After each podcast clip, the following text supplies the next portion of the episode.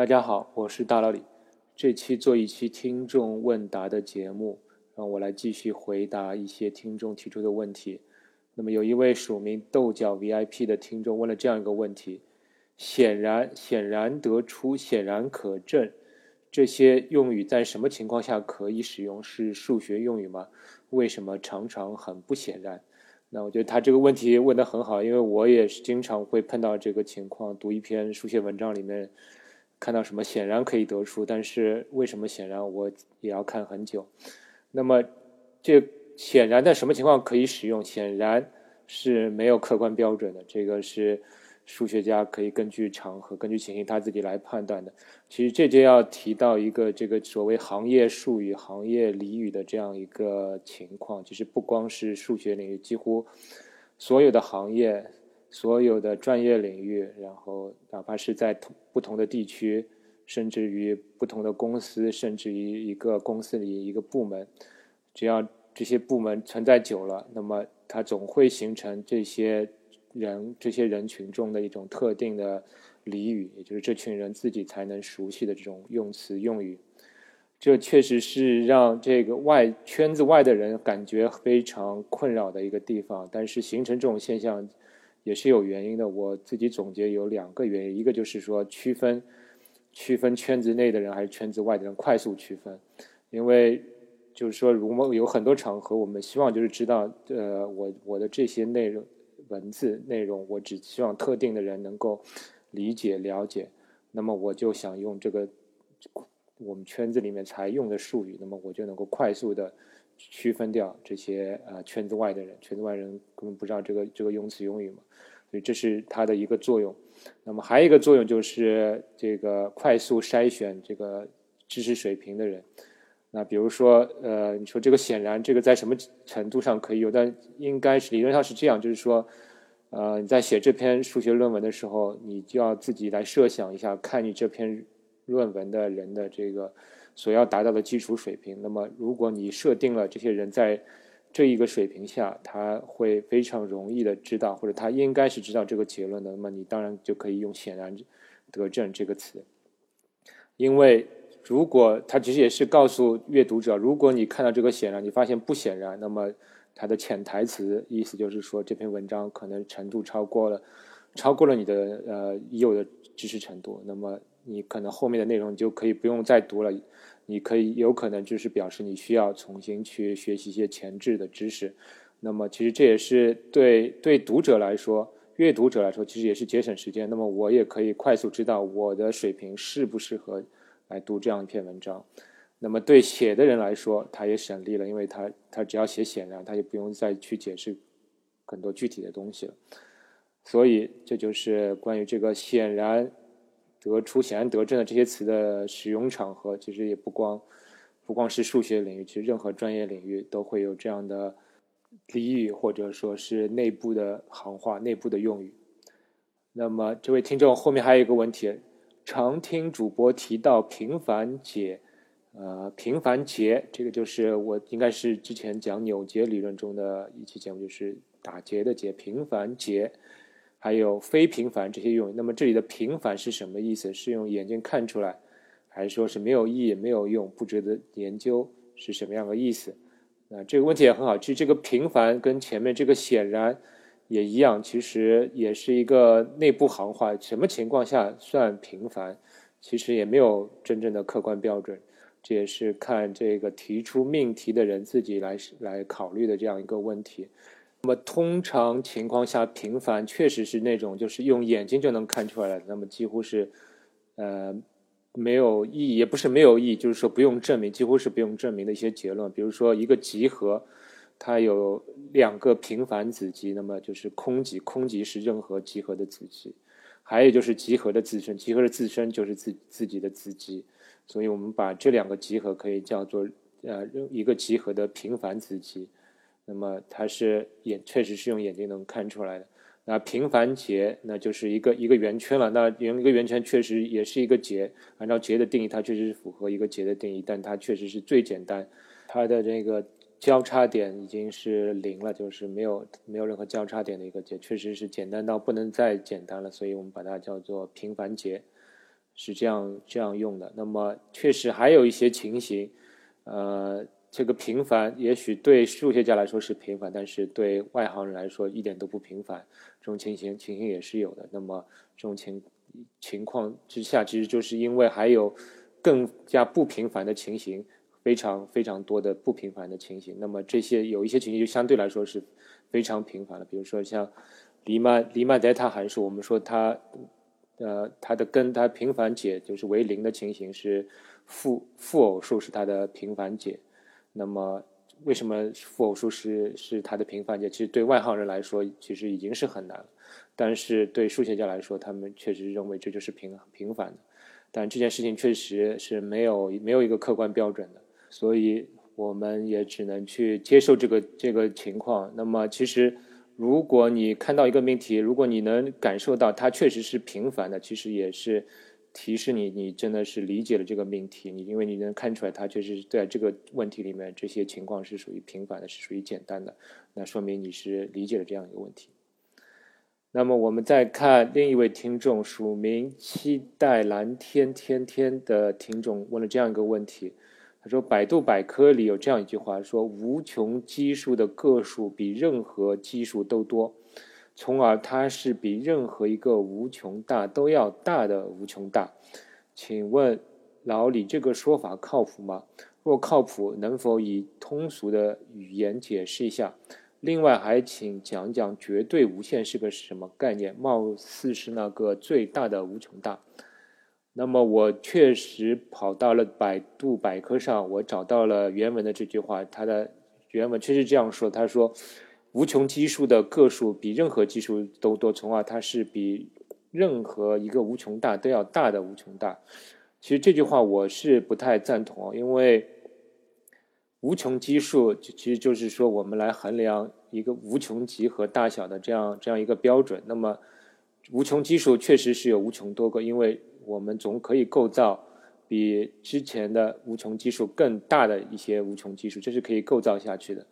但是所有无穷基数的个数，呃，就我看来，它应该是一个可数集嘛，因为因为无穷基数的个数，它其实是跟自然数是对应的。我们有，呃，按照康托的设想，其实是由阿列夫零、阿列夫一、阿列夫二、阿列夫 n 这样下去。那么你看到它的序数，它的这个有零一二三四这样的一个排序的，所以它不管怎样，它它是一个离散的对象，它是可数的对象，所以。无穷基数的个数应该是阿列夫零，所以你说无穷基数个数比任何基数都多，我觉得这句话我是我是没法理解。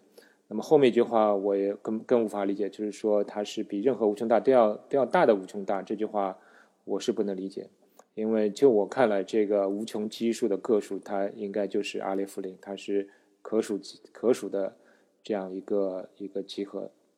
那么，关于绝对无限，其实我是也是第一次听到这样一个概念。我跑到维基百科上去查了一下，确实有这样一个概念。这个维基百科上是这样写的：绝对无限是数学家康托尔的超越超限数的无限概念。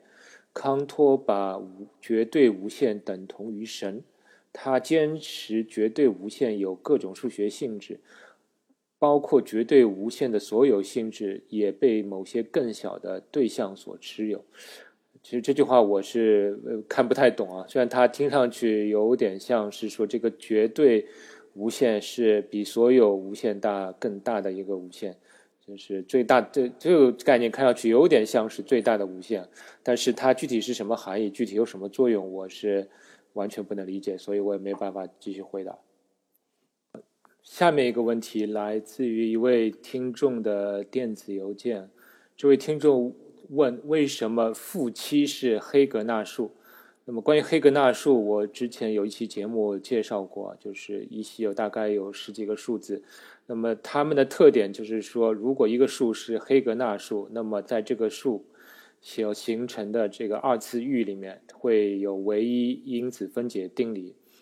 那么我在那期节目中也说过，这个负七是黑格纳数，但是这位听众却发现这样一种情况，就是对八这个数字如果做因式分解，那它当然可以分解成二乘以二乘以二，但是如果我们把它用这个负七的这个需要次域来表示的话，也可以写成一加根号负七去乘以一减根号负七，那么乘出来也是八。那么看上去就有两种因式分解的结果了，那么就跟我之前的结论就产生矛盾了。所以他在问这个负七为什么是黑格纳数？所以这个问题提得非常好，其实这里面确实有一些比较复杂的呃知识背景。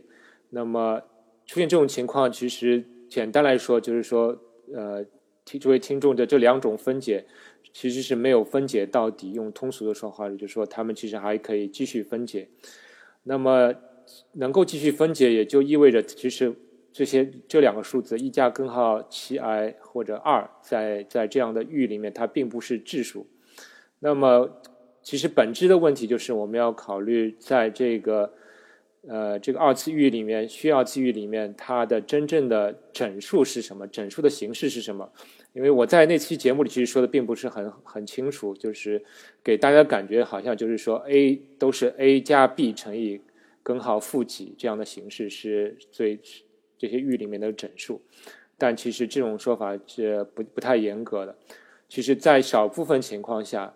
就是这个特定的几呃数字，如特定的数字的条件下，其实它还有其他的整数形式。那么在这里我就不得不先讲讲一讲呃代数整数的概念。其实我们在这些呃域里面进行分支因数分解的话，其实是在代数整数的范围内进行分解。而代数整数的定义是这样的，就是要有一个整系数多项式，就是多项式的所有的。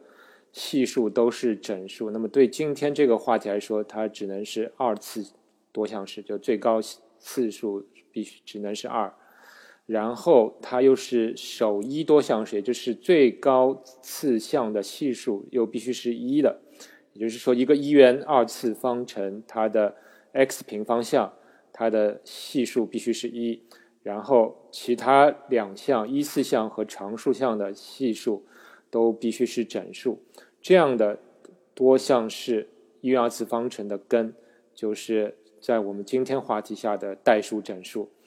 那么，这个这里面就有一个有意思的问题啊，如果我现在请你去解一下 x 平方减三 x 加四这个方程，那么你会发现它有一个根是二分之三加上二分之根号负七。那么，按照我们的定义，那么这个数这个形式的数，它就变成了一个代数整数。虽然它出现了二分之几加二分之之几的这样的形式。那么还有一个类似的情况，就是比如说你解一下 x 平方减 x 减一这样一个方程的根，那它的根其实就是黄金分割了。那么也出现二分之几，二分之一加根号，二分之一减根号五。那么在今天的这样的话题下，它们也算整数，也是代数整数。那么，其实也有很多情况下会不出现二分之一。其实，啊，数学家已经总结出来这样的情况，就是说，这个根号下面的这个数如果除以四是余一的话，那么这个二次余下的代数整数就会变成这个带二分之几的这种情况。其他的情况下，那么它代数整数就是我们这常规理解，就是 a 加根号负几这样一个情况。那么负七这个数字去除以四呢，它的余数正好是正好是一啊，就是呃，我们现在在数学里，呃，负数去除一个数的余数，其实相当于就是说，把这个数去减去那个余数，能够整除整除四。那么负七去减去一的话，等于负八，负八整整除四的，所以我们叫负七除以四的余数为一。那么不管这个根号下底下的数字，如只要它是除以四余一的，那么你会发现它的代数整数，它恰好就是能够出现这种二分之几加上二分之几根号负多少的这样的一个情况。那么其他如果它不除以四不余一的，那它就不会出现这种情况。不信大家去可以试试看，也就是说你可以写任意任意的这种首项为一的一元二次方程，整系数一元二次方程，你去求它的根，你去看看它在什么情况下它或者解解的呃情况会出现二分之几。什么情况下这个二分之几就被消掉了？啊，或者你写一个二分之 a 加根号负几的这样情况，然后你把它设法成为一个一元二次方程根，你看它的这个最后出现的方程的情况，能不能把它化成一个呃整系数的首一多项式，这也是反过来推的一个方法。那么去感受一下这个代数整数到底会是怎么样个形式。那么我们知道这样一个结论之后，那么我就可以回答这位听众的问题了。那么前面说八可以分解成一加根号七 i，还有乘一减根号七 i。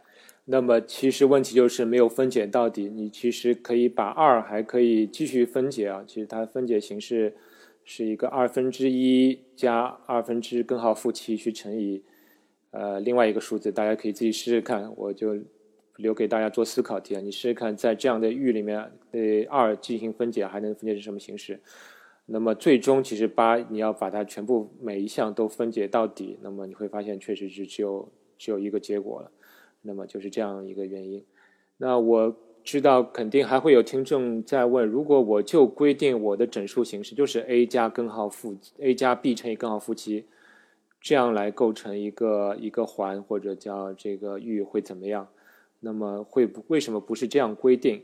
呃，其实是可以这样规定的，但是这样规定就导致的后果其实就是不好玩了，就是说你不能产生这种呃有趣的结果吧。其实数学里面很多定义的，呃有没有效，其实还是要看你最终能不能产生有趣的结果、有意义的结果。那如果你去把这个范围规定成 a 加上 b 乘以根号负七这样的数的话，那么。就数学家发现里面并没有产生有意义的结果、好玩的结果，所以就没有把它单独作为某种定义把它规定出来。那么其实就是这样一个原因。啊，其实我觉得这个在代数整数里面做因式分解还是蛮有意思的一一些数学题吧。我也会把一些一些结论贴在这个节目的介绍里，大家可以看一看。那么今天的问题解答就到这里，呃，我也欢迎大家继续给我留言，问出其他有意思的问题。那么我们下期再见。科学声音。